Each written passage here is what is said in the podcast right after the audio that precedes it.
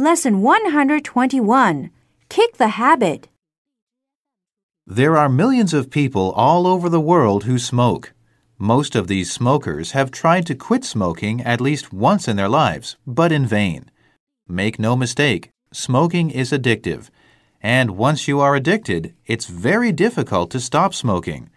Many people have tried many different ways to kick the habit. None of them is easy. Take a tip from me. I smoked for 25 years. Then one day, I decided to quit cold turkey after trying everything else. It worked. That was two years ago, and I haven't smoked a single cigarette since then. Good luck.